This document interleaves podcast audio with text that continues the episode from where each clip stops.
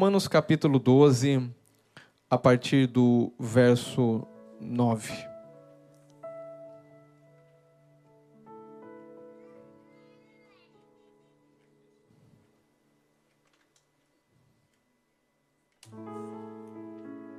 Romanos 12, verso 9. Deixa eu abrir a Bíblia aqui também.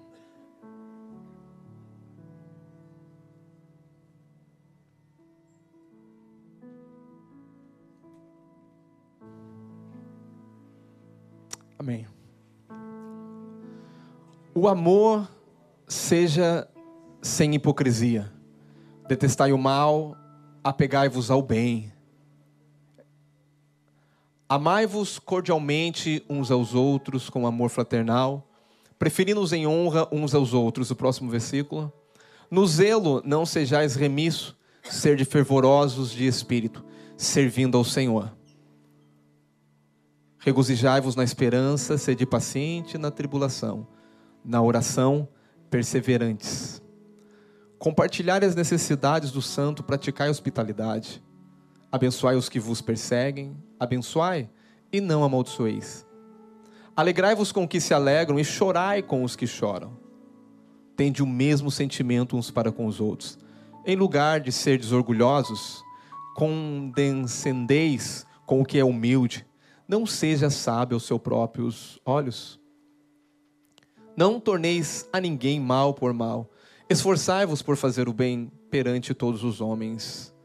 Se possível, quando depender de vós, tende paz com todos os homens. Não vos vingueis a vós mesmos, amados, mas dai lugar à ira, porque está escrito: A mim pertence a vingança. Eu é que retribuirei, diz o Senhor. Pelo contrário, se o teu inimigo tiver fome, dá-lhe de comer. Se tiver sede, dá-lhe de beber, porque fazendo isso, amontoarás brasas vivas sobre a sua cabeça. Não te deixes vencer do mal, mas vença o mal com o bem. Pai querido, nós queremos te agradecer pela tua palavra. Tua palavra que é vida, tua palavra que é alimento, tua palavra que nos sustenta. Essa manhã, Pai querido, os teus filhos estão aqui, Pai, porque querem ouvir uma palavra do Senhor. E eu quero declarar, Pai querido, ao abrir da minha boca, Pai, venha, Senhor, um liberar de Deus que a vida de Deus seja compartilhada. E o momento que os seus filhos estão aqui, eles estão recebendo essa vida. O momento que eles estão ouvindo a palavra, o Senhor está impartindo da sua vida. Eu quero declarar, Pai querido, em nome de Jesus, que a nossa transformação, Pai, ela acontece porque nós abrimos o nosso coração, nós ouvimos a tua palavra e deixamos a ação do Espírito Santo. Por isso, nessa manhã, Pai, eu quero declarar, Pai, o Espírito Santo agindo de forma sobrenatural. Eu quero declarar aqui que cada coração, Pai querido, que chegou aqui, cada pessoa com o coração aberto, ele possa receber essa palavra e que essa palavra possa, Senhor, ela possa gerar, Pai, gerar frutos, frutos a qual manifestam a Cristo, expressam a Cristo. Pai querido, nós estamos sendo transformados a cada dia de glória em glória na imagem de Cristo Jesus. Obrigado, Pai, pelo privilégio de ser, Pai, um porta-voz da verdade da tua palavra e que nessa manhã a igreja possa ouvir o Senhor. Em nome de Jesus. Amém. Glória a Deus. Dá um high five para essa pessoa do lado aí. Aleluia. Cumprimenta. Pergunta se está precisando de alguma coisa. Se precisar de dinheiro, já faz o cheque. Dá dinheiro. Aleluia. A irmã está levantando a mão ali. Alguém Abençoa a vida da irmã em nome de Jesus. Ou ela está querendo abençoar. Aleluia. Família de Deus. Família de Deus é assim, irmãos. Na família nós temos liberdade. Na família nos sentimos à vontade. Na família é o lugar que todo mundo sabe como você é. Sabe as tuas qualidades, sabe os teus defeitos, mas é uma família. E Deus, Ele não estipulou nada mais, nada além do que uma família. Nós somos a família de Deus, somos filhos de Deus. Estamos juntos aqui para ouvir o Pai. Amém? Romanos é um livro incrível. O Evangelho é sobrenatural. Nós estamos no capítulo 12 ainda, e versículo 9, nós entramos hoje. E Romanos capítulo 1, eu quero dar só uma pincelada rápida, eu vou entrar já aqui. Romanos capítulo 1, nós. Romanos capítulo 12, versículo 1, nós vemos a importância e o que fazer para a nossa transformação. Diga, minha transformação. Diga, o processo agora da minha vida é ser transformado segundo a imagem verdadeira de Cristo. E Paulo ele vai dar algumas alguns caminhos, ele vai dar uma direção. E nós podemos ver que a nossa alma ela é transformada, primeiramente quando nós apresentamos o nosso corpo, quando nós nos dispomos a servir ao Senhor, quando nós abrimos o nosso coração e dizemos: Senhor, eu quero te servir, eu agora sou uma oferta ao Senhor. Eu estou aqui para me ofertar, para dar a minha vida para o teu querer, para a tua vontade, para o teu propósito. Então, Paulo está nos ensinando que agora, como Cristo se ofereceu, como Cristo pagou o preço pelos nossos pecados, como Cristo foi a oferta, o nosso representante, agora Paulo está dizendo que eu e você precisamos nos ofertar, ser uma oferta de louvor, de generosidade, de gratidão, em servir ao Senhor, ser uma boca profética, ser ouvidos que ouvem a Deus, ser mãos que abençoam. Então agora eu uso o meu corpo para um sacrifício ao Senhor. Paulo também diz que nós também não conformamos com esse século, nós não tomamos o padrão desse mundo, nós não vivemos segundo o mundo, nós temos leis, nós temos princípios, e esse vem do Senhor, amém? E também Paulo vai dizer que nós não se apadronizamos, não tomamos a forma do mundo, mas somos transformados pelo renovar do nosso entendimento, pela renovação da nossa mente. Essa vem a transformação da mente. Mas Paulo diz que depois que eu também estou sendo transformado pela renovação da minha mente, agora eu preciso servir com os dons e talentos que Deus me deu. O, domingo passado nós falamos sobre os dons, sobre os talentos que Deus nos deu, como parte da família, como instrumento de Deus, como filhos de Deus, nós também temos dons, e os dons que nós temos é para servir o corpo, diga servir o corpo. Não temos como nos gloriar em nada, porque a nossa função é que o organismo, é que o corpo esteja vivo. Você é um membro do corpo, diga eu sou um membro do corpo. E o membro, a função do, me, a função do, do membro desse corpo é trabalhar para o todo, para o funcionamento todo. Então não tem como se gloriar se você é um rim, se você é um coração, se você é um cérebro, se você é um olho, se você é um ouvido. Você faz parte do corpo de Cristo aqui na terra. E esse corpo de Cristo aqui, ele constitui de muitos membros. Esses membros têm funções de servir o corpo, de alimentar o corpo. Amém? Então, na igreja, nós servimos uns aos outros com os nossos dons. Isso, nós estamos servindo o corpo, e o corpo é de você não serve uma pessoa, você serve o corpo de Cristo. Quando você olha o lado espiritual, quando você serve alguém, na realidade você está servindo a Cristo. Isso é importante você saber. Porque às vezes você vai servir quem você não queria servir, mas você não serve porque você quer ou não quer, você serve porque você entende que você tem uma função necessária no corpo e precisa servir o corpo. E além de servir o corpo agora, com os dons e talentos, Paulo vai dizer agora como que nós servimos. Qual é o caminho? Como que eu sirvo agora esse corpo? Porque Paulo vai falar no capítulo 12, versículo 9 ao 16, vai falar sobre o amor na família de Deus. Existe uma forma de nós servirmos. Depois do capítulo 12, do, do, do, do versículo 17 a 21, ele vai falar o amor sobre os adversários. E o amor na família é algo muito importante nós podemos entender que existe 12 componentes para uma prática. Diga 12 componentes. Pastor, parece óbvio que o pastor vai falar aqui nessa manhã, mas eu quero dizer, nós erramos naquilo que é óbvio muitas vezes. Porque agora que nós estamos na casa de Deus, somos parte do corpo de Cristo, nós temos agora, diga, 12 responsabilidades. Diga comigo, 12 responsabilidades. Essas 12 responsabilidades é uma via, é um caminho de servir e a forma que servimos. Doze componentes de uma prática de amor que transforma, que muda. Então é nesse capítulo que nós vamos ver. Interessante que quando nós começamos a ler, coloca Romanos capítulo 12, fazendo um favor, o versículo 9 para mim. Paulo vai dizer: "No amor não seja o quê? Não seja o quê? Não seja hipócrita."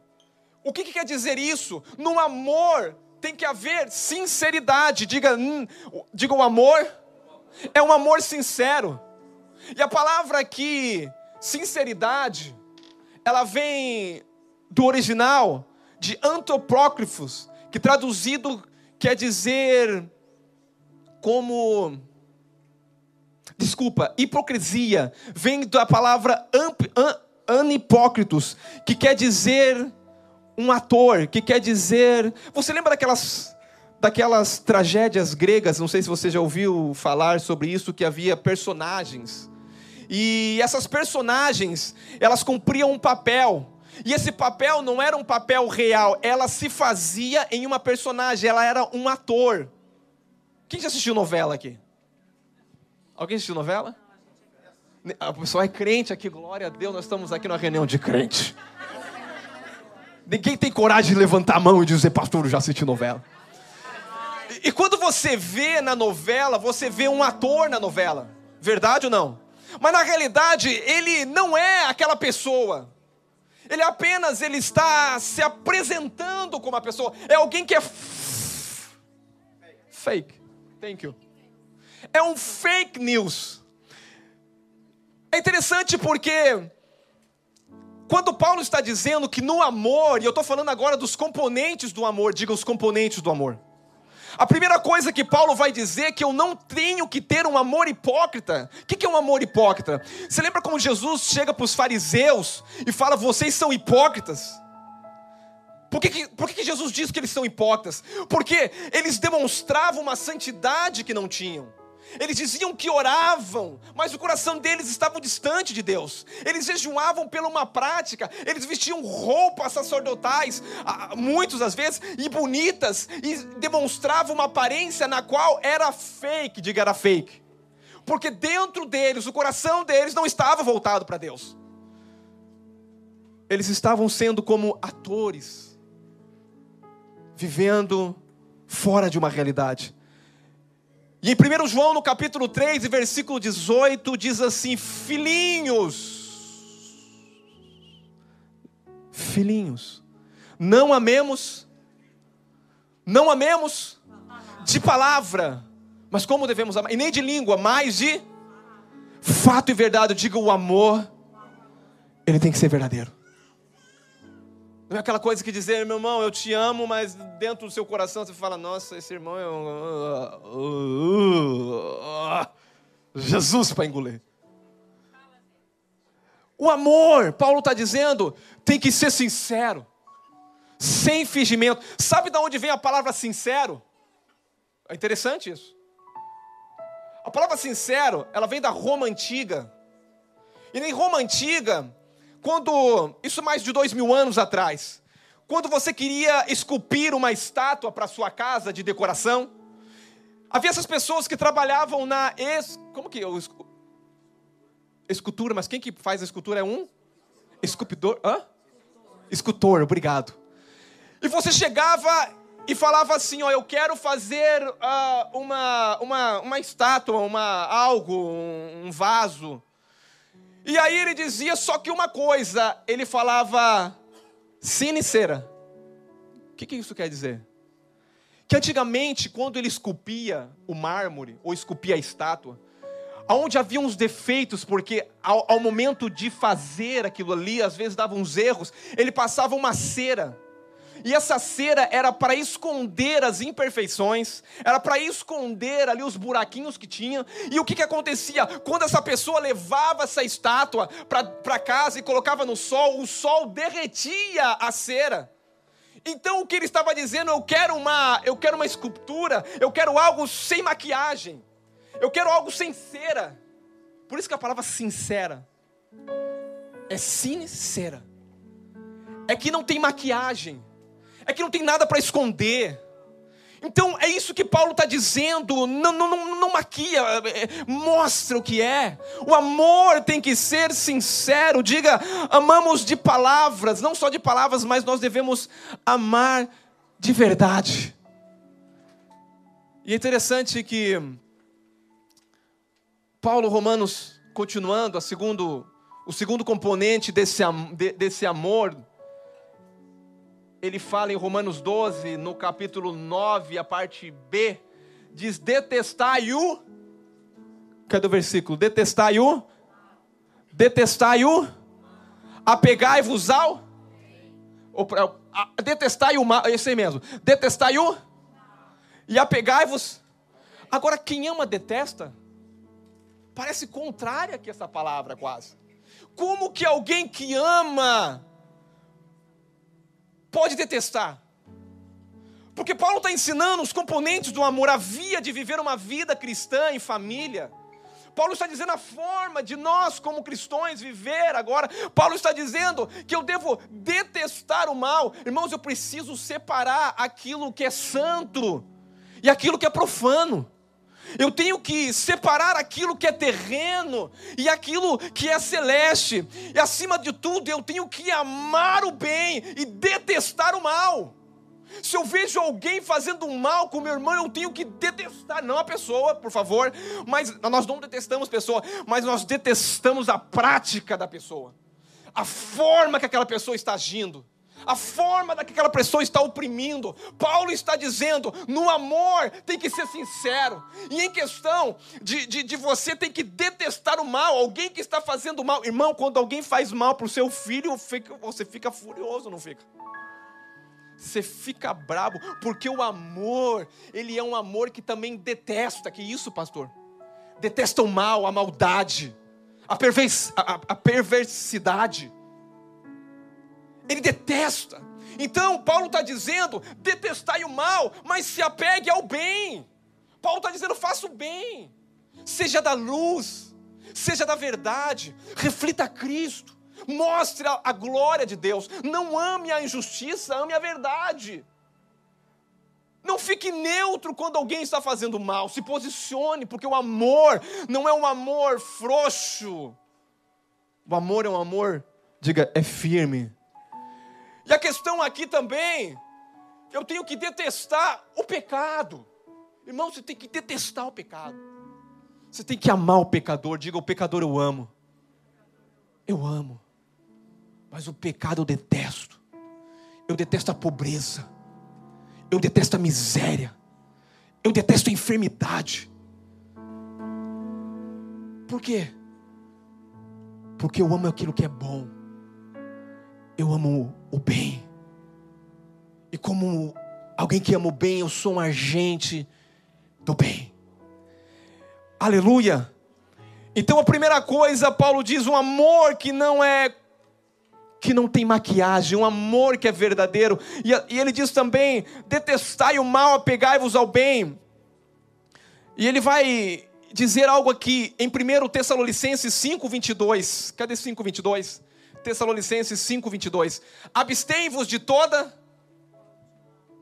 Paulo está dizendo: abstém-vos de toda forma do mal. O próximo versículo, é, é, o próximo continua?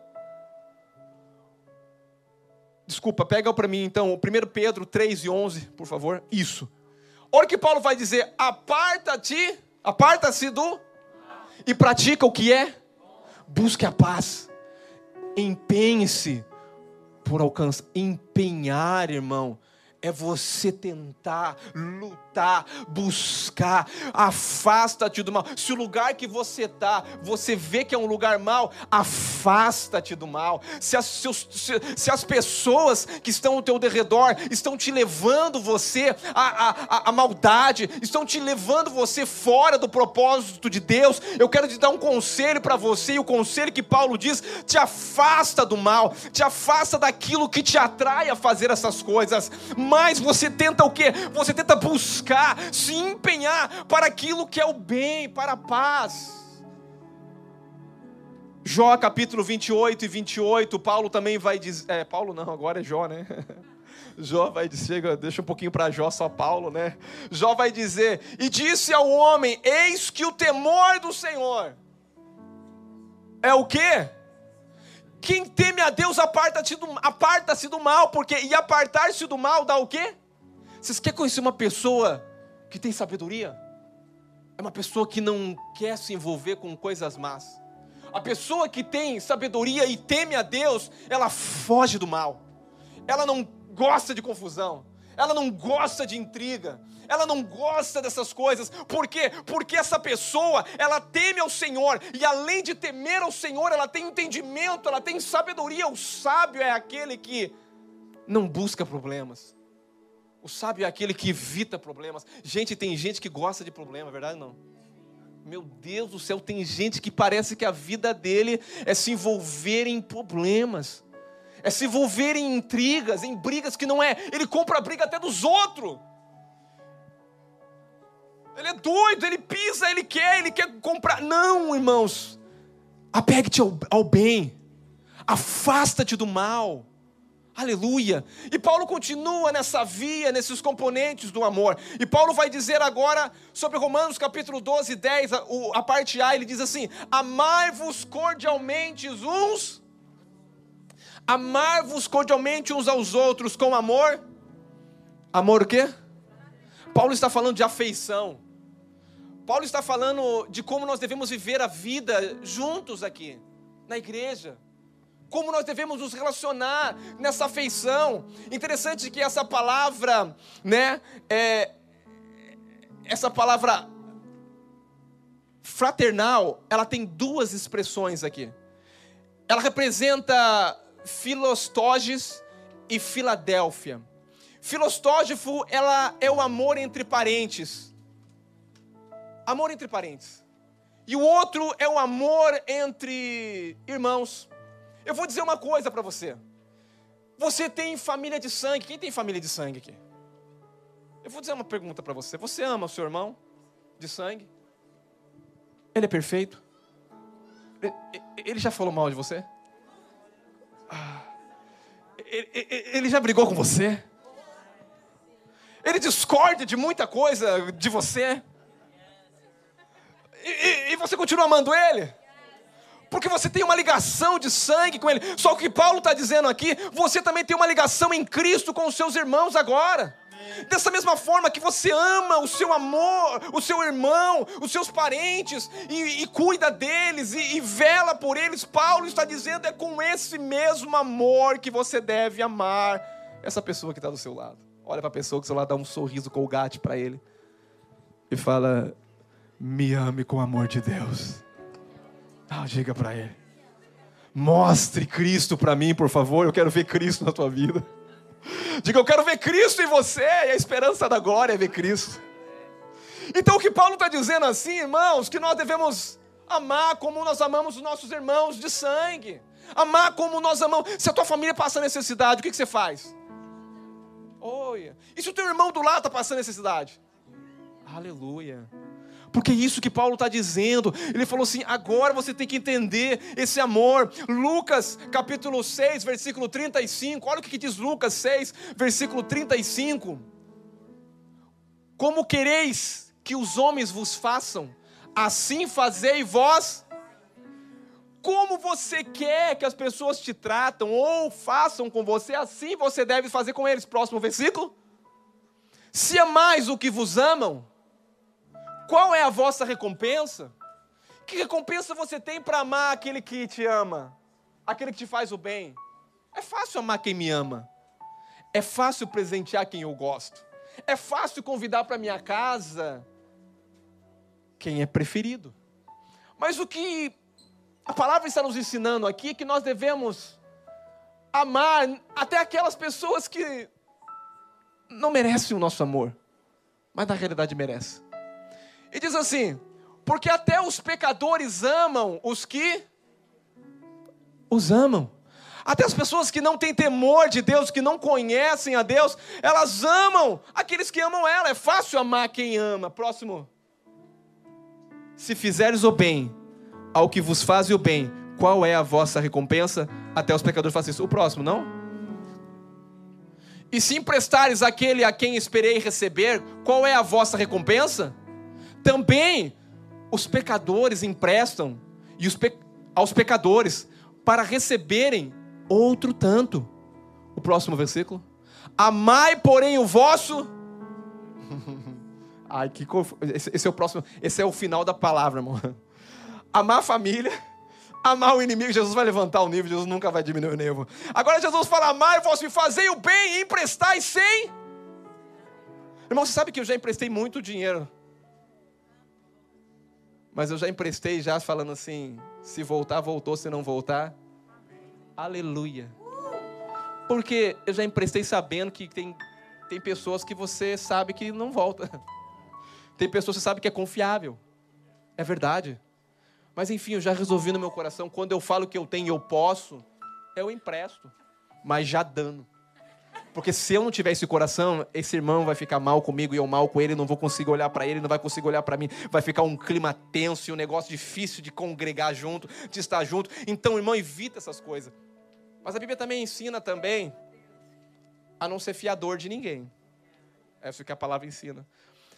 Ele fala bem assim: Amai, porém, os vossos inimigos, fazei o bem, emprestai, sem esperar nenhuma paga. Será grande. Oh, Jesus. Olha para o futuro. Olha para que te espera. Se alguém pegou dinheiro para você, não te pagou, perdoa esse irmão, abençoa esse irmão. Você tem um Pai no céu que pode te dar muito mais. Olha que diz assim: será grande o vosso galardão, e sereis filhos do você está parecendo com o papai. Você está parecendo com a natureza de Deus, sereis filhos, pois Ele é o quê? Meu Deus, essa natureza de Deus, Deus é benigno, Deus é amoroso, Deus é gracioso, até para os ingratos, até para os maus. Olha para a pessoa do lago e diga assim: tá o pai, tá o filho, tá o filho. Esse é o desafio. Diga afeição, amor. Esse é o componente do amor. Paulo vai dizer também, meu Deus, ah, temos um pouquinho de tempo. Paulo vai dizer no capítulo 12, versículo 10, a parte A: preferir-vos em honra uns aos. Que isso, pastor? Preferir-vos em honra uns aos outros. Irmão, coisa boa é ser honrada, não é? E quando existe uma disputa? Não, eu que preciso ser honrado. Irmão, isso é um problema sério. Quando você honra uma pessoa e às vezes esquece outra pessoa, meu pai querido, o bico fica desse tamanho, o semblante cai, o humor fica mal.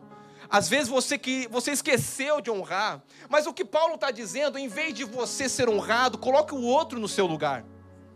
Mas não fica colocando o outro no seu. Irmãos, isso é um nível alto. Não fica colocando o outro no lugar e dizendo, mas é. Lá, lá dentro do teu coração está dizendo, mas é eu que precisava ser honrado. Mas Paulo está dizendo, sabe uma coisa? Esquece esse negócio de honra. Prefiro que o seu irmão seja honrado. E honra fala de respeito, diga respeito. Respeitar. Irmãos, não existe relacionamento, escuta o que eu estou falando. Não existe relacionamento sem respeito. O que Paulo está ensinando para nós na igreja, a base de todo relacionamento, pode ser dentro da igreja, como irmãos, pode ser entre marido e mulher, tem que haver, diga respeito. Respeito. Respeito é, é consideração. Onde há amor, há respeito. Onde há amor, há um relacionamento sólido e gratificante. Se temos compromissos, nós manifestamos respeito.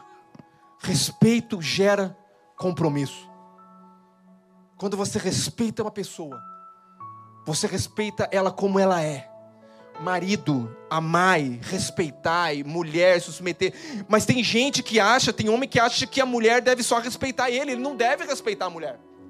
Porque eu sou cabeça aqui, irmãos. Não existe relacionamento sem honra, sem respeito.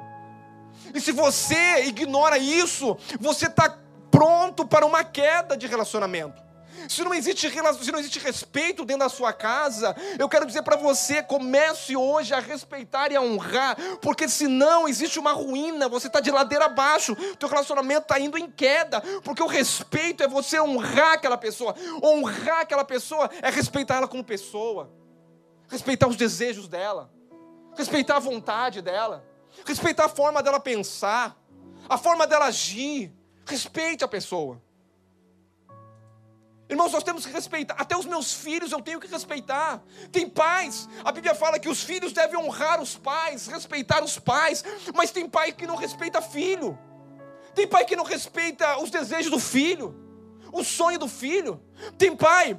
Eu vi um pastor falando que um dia ele chegou na casa dele e ele falou, e ele viu lá no quarto da filha dele um monte de boneca. E ele falou: Eu vou pegar essas bonecas todas e vou doar na igreja. E a menina falou assim: A filha falou: Não, pai, elas são minhas.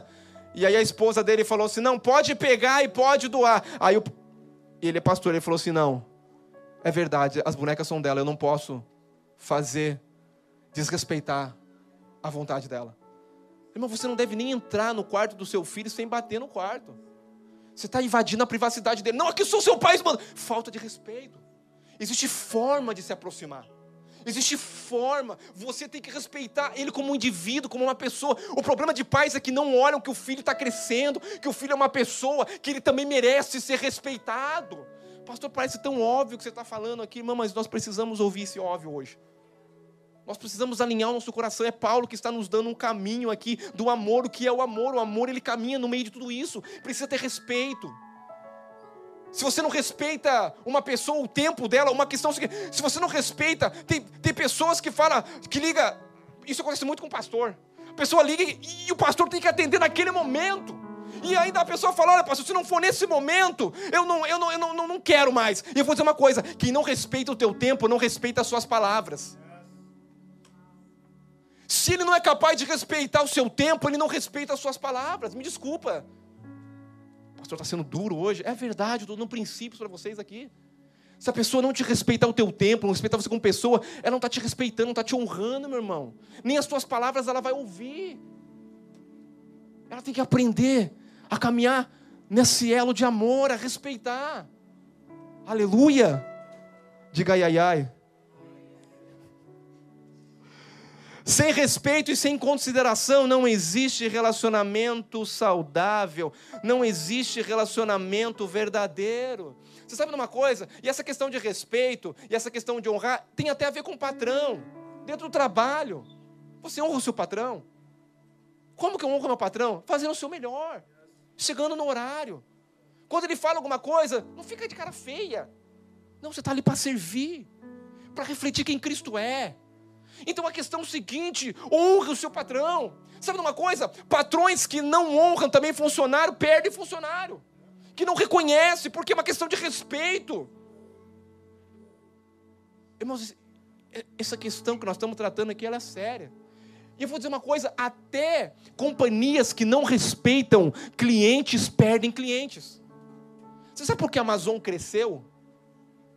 E está mega porque uma das pólices dela é que você pode comprar o produto e se você não gostar, você tem 30 dias para devolver sem question. O que, que é isso? Confiança, respeito. Não gostou? Devolve. Quem fez é que vai dar conta. Tá dando respeito. Agora, infelizmente no Brasil é assim, né? No Brasil você compra, não tem direito de devolver, não tem direito, e a gente acha isso, né, e às vezes compra até estragar. Não foi você que estragou, é aquela briga, perdeu o cliente, perdeu o respeito, entrou em coisa. Você quer fazer o teu negócio crescer? Respeite as pessoas. Olhe para elas, escute elas, faça o melhor para elas. Isso são segredos, irmãos, para para todas as áreas da vida. Amém? Vamos para frente. Meu Deus, tem vários. Paulo está dizendo outro componente do amor no zelo não sedes o quê? No zelo não sede? Cadê o versículo? Vamos lá? Continua. É o 12, 11. No zelo não seja. Alguém, por favor, fala o que é essa palavra remisso. Hã? Oh, lento, preguiçoso. No zelo, seja zeloso. O que Paulo está dizendo? No zelo, não seja remisso, não seja letárgico, letárgico, não seja lento, não seja apático, não seja procrastinador. Sabe de uma coisa? O nosso zelo ele constitui no entusiasmo. Você tem que ter, você tem que ser zeloso com paixão. Interessante que quem já assistiu um jogo aqui de vôlei? Você sabe qual que é o segredo para um time ganhar? Um dia o narrador falou uma coisa e falou bem assim: olha, olha como aquela torcida está animada. E o time que estava perdendo começou a. Porque a torcida se levantou e não ficou apática. Não interessa esse resultado, nós vamos mudar isso daqui, nós vamos ganhar. Você sabe que a empolgação, irmão, ela é maravilhosa. Porque dura é aquela pessoa desempolgada. Ah, como é que você está, irmão? Ah, só Jesus. Tá tudo bem? É. E esse é, que não consegue nem falar o que está acontecendo. Irmão, você dá vontade de você correr. Vamos passar momentos assim? Vamos, mas tem gente que é sempre assim, ele é lento, ele é, ele é devagar, ele é para trás. E no zelo, ele, ele, ele, ele é remisso, ele é o quê? Ele é uma pessoa lenta, ele... É Irmão, para servir a Deus tem que ter, tem que estar tá em ebulição. Não, eu vou dizer para você, para servir a Deus, você tem que estar tá queimando por Ele. Vamos fazer a obra de Deus, é agora vamos orar, vamos orar, vamos evangelizar só se for agora, porque você tem que estar com fogo no teu espírito, irmão. Você tem que estar com o teu coração incendiando na obra de Deus. Não, você tem que ser lentinho, não. Nós vamos avançar, nós vamos conquistar, nós vamos falar do evangelho, nós vamos pregar, nós vamos visitar, nós vamos, nós vamos multiplicar a cela, nós vamos fazer com que o reino de Deus se manifeste. O que, que é isso? No zelo. Nós vamos zelar pela casa de Deus. Eu vou zelar pelo aquele irmão. Eu vou cuidar daquela pessoa. Eu não vou ser um compromisso nisso, eu vou assumir responsabilidade. Isso é uma pessoa fervorosa. Eu sou uma pessoa que tem zelo, eu vou cuidar do meu filho. Se tem alguém fazendo mal, eu vou, eu sou protetor, eu vou cuidar. Não seja omisso, não seja lento, não procrastine as coisas. Seja alguém fervoroso, seja alguém incendiado, seja alguém que está em ebulição, que está transbordando do Espírito. Ore e ore de verdade. Busque a Deus, busque de verdade. Se é para jejuar, jejua de verdade, não fica duas horas sem comer, não. Você começa meia-noite, levanta às 15 para meio-dia e fala: terminei meu jejum.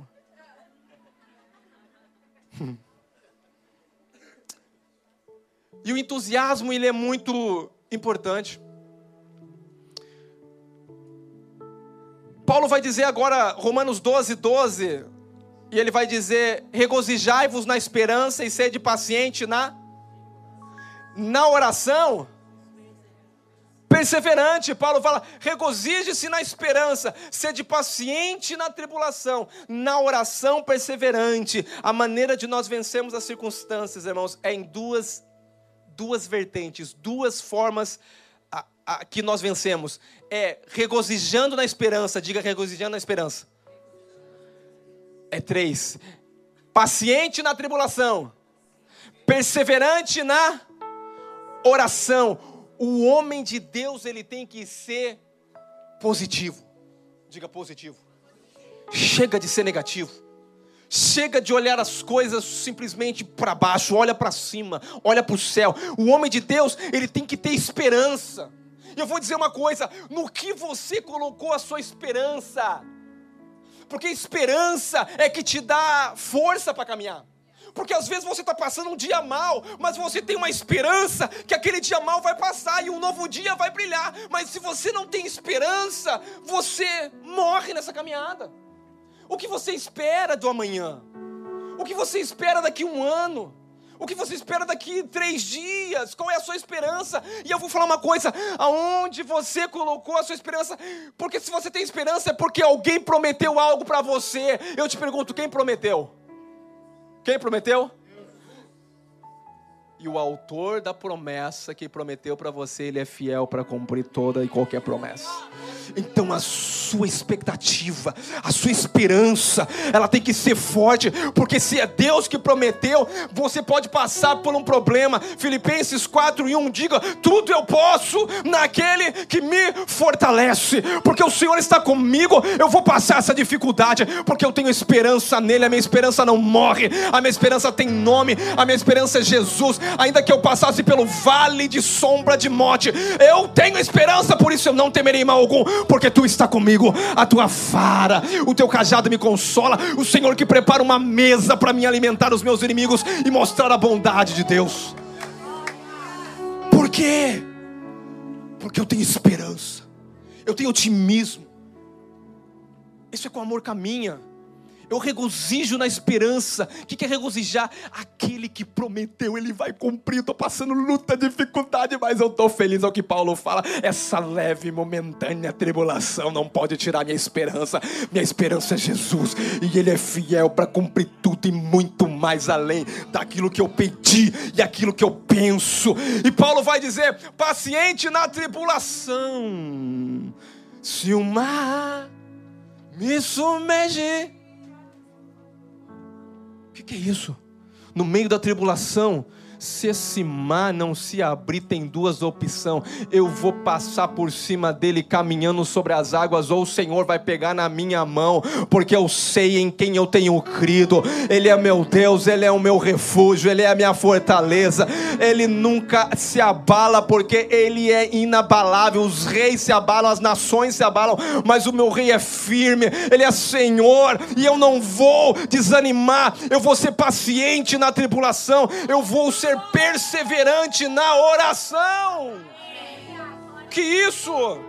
Pastor, perseverante na oração. Sabe de uma coisa? Irmãos, eu falei isso aqui no grupo de liderança e para você vou falar também porque eu amo você. Antes de você pedir algo a qualquer homem, peça a Deus. Antes de você chegar em qualquer homem por necessidade, chega para o teu pai que sabe. É pecado você falar de qualquer problema para qualquer pessoa sem primeiro falar para aquele que pode resolver o seu problema e quem pode é Deus. E aqui me ensina um princípio: se eu tenho algo antes de chamar qualquer, não é, não é, não estou falando que é errado você pedir ajuda para alguém, não estou falando que momento de crise, momento de angústia, momento não. Os irmãos estão aqui para dar suporte, os irmãos estão aqui para carregar carga. Mas se você não orou a esse respeito aí, você não devia nem ir ao seu líder, nem ir a qualquer pessoa. Antes você tinha que que chegar ao seu pai e pedir a ele, porque é ele que vai mudar a situação. A Bíblia diz em Mateus 7,7: diz assim: batei e dá.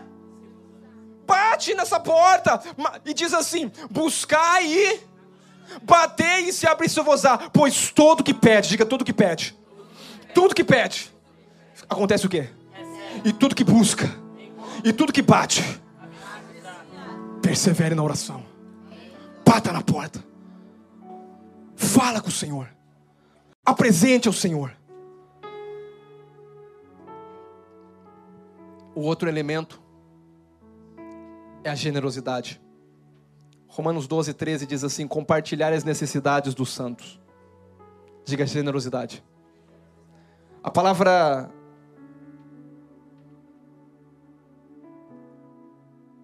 compartilhar no original é koinonia, que é traduzido como generosidade.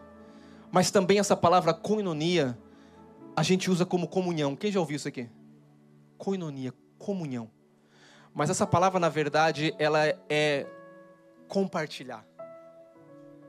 O que é compartilhar? Compartilhar é dividir. Compartilhar na necessidade. Aquela pessoa está chorando, chora com os que choram. Aquela pessoa está. Irmãos, o mundo chora quando você se alegra. Eu vou repetir. O mundo chora quando você se alegra. E quando você chora, o mundo ri. Isso não é aqui dentro da casa de Deus. Nós temos que se alegrar com a vitória do nosso irmão, compartilhar da vitória dele. Coinonia, o que, que é isso? É uma pessoa generosa, irmão. Recebi uma grande vitória, o meu coração se alegra, se regozija com você, meu irmão. Glória a Deus, Deus te deu, Deus é fiel. Como eu tenho visto a bondade, eu estou compartilhando aquela vitória, aquela bênção. Mas tem gente, irmão, que quando você conta uma bênção, já coloca ela, e eu, Senhor? Você agradece pela benção do seu irmão, por favor, queridinho e queridinha, porque a tua está caminhando. Quanto mais você é grato a Deus, mais Deus libera os recursos e o favor de Deus sobre a sua vida. Então aprenda a se alegrar, aprenda a ser uma pessoa generosa. Generosidade é isso, é compartilhar. Está necessitado financeiramente? Compartilha. Está alegre, se alegra com o irmão. Está triste, chora com o irmão. O que é isso, pastor? Isso é generosidade. E dentro da igreja nós temos que ser generosos. Olha para a pessoa do lado e fala: Deixa eu usar de generosidade com você, meu irmão. Fala assim: deixa eu ser generoso com você. Deixa eu ser generoso nas tuas lutas. Eu quero guerrear com você as tuas lutas. Eu quero orar com você nos teus problemas. Eu quero compartilhar com você das tuas vitórias. Deixa eu compartilhar com você. Deixa eu fazer parte da sua alegria. Deixa eu fazer parte da sua tristeza. Deixa eu ser alguém que vai impactar a sua vida, que vai somar com você. Aleluia. E a. Cadê o louvor? O louvor já pode subir. 12, o B diz assim: praticai a hospitalidade. Hospitalidade. Naqueles dias que foi escrito, não havia hotéis, não havia pousadas, resorts. E muitos irmãos iam fazer a obra do Senhor. Então o que Paulo está dizendo, o amor ele se manifesta também no meio de hospitalidade ser alguém que abre a porta, ser alguém que recebe, ser alguém que serve, ser alguém. Hoje, irmãos, nós podemos dizer, talvez você não tenha uma casa para hospedar uma pessoa, mas hoje tem hotéis. Paga um hotel para aquela pessoa. Talvez você não quer levar aquela pessoa para comer a tua gororoba? Paga um restaurante bom. O que, que é isso? Hospitaleiro. Aquela pessoa, leva no restaurante. Não tem desculpa, porque o crente arruma desculpa. Não, eu não tenho casa, não tem, não tem nada, meu Deus do céu. Tem sim. É que você não viu que Deus te deu muita coisa. Então, Paulo está dizendo: praticai a hospitalidade. Diga aleluia. O próximo versículo, Romanos 12, 14, já estamos acabando. Romanos 12, aleluia. Diz assim: abençoai os que vos perseguem, abençoai e não a palavra aqui é amaldiçoar, irmão, abençoar, diga a palavra abençoar. Ela vem da palavra eologio. Eologio. O que, que, é isso, pastor? Pastor, por que original? Porque é bom você saber a, a fonte e a raiz. Eologio veio da palavra de elogiar. O, quando eu abençoo alguém? Quando eu lanço uma palavra de elogio. Quando eu abençoo alguém? Quando eu lanço uma palavra de vitória. Quando eu abençoo alguém, é quando eu tenho uma boa vontade de abençoar alguém. Abençoar, diga assim, é falar bem. Você já viu gente falando mal do outro? O, irmão aqui já ouviu, glória a Deus, um já ouviu. Você já ouviu um falar mal do outro? Isso é amaldiçoar. Talvez você não saiba. Mas a palavra aqui, abençoar, ela é falar bem de alguém, é liberar palavras, irmãos, o louvor já vai adorar. Teve um irmão que chegou para o pastor e falou: Pastor, eu vou voltar para outra igreja que eu estava. Aí o pastor falou: Por que, meu irmão? Porque quando eu saí de lá, o pastor falou que eu ia voltar, eu ia, eu ia, eu ia ir, mas eu ia voltar arrastando. E nada está dando certo para mim, nas minhas finanças. Meu Deus, que mundo que nós estamos, gente.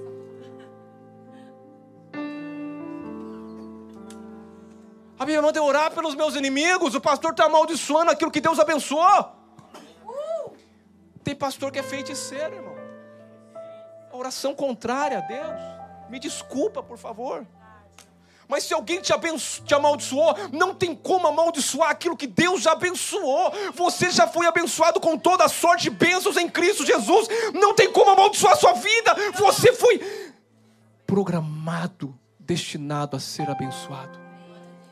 Não tem maldição de pastor, de qualquer coisa que anula aquilo que Deus determinou. Que coisa é essa? A minha boca é para abençoar. Irmãos, se você não está satisfeito aqui, glória a Deus. Se Deus te deu uma direção para ir para outro lugar, vai. Mas glória a Deus, vai abençoado. Sirva o Senhor aonde você estiver, dê fruto, cresça, edifica a obra junto. Mas a minha boca é para abençoar. Diga, minha boca, minha boca. é para abençoar. Eu quero que você coloque de pé aqui agora. Você vai declarar a palavra de bênção para o teu irmão aqui agora. Você vai parar de falar mal, você vai orar pelos seus inimigos, você vai fazer o bem aos seus adversários. Mateus 5,44 diz assim: Eu, porém, vos digo: amai os vossos inimigos e orai aos que vos perseguem. Eu vou dizer uma coisa para você aqui, última coisa. Segundo Timóteo 3 e 3, isso é muito sério que eu vou falar aqui agora. Segundo Timóteo 3 e 3 diz assim: desafeiçoados, implacáveis, caluniadores, sem domínio de si, cruéis, inimigos do bem. O que, que é isso, pastor? Pessoas que falam mal, pessoas que caluniam. Provérbios 6, 16 Provérbios 6,16 diz assim: Seis coisas o Senhor aborrece, e a sétima, a sua alma abomina. O que é isso? Próximo versículo. Olhos altivos, língua mentirosa, mãos que derramam sangue inocente, coração que trauma projetos iníquos, pés que se apressam a correr para o mal testemunha falsa que profere mentiras e o que semeia contenda entre os irmãos.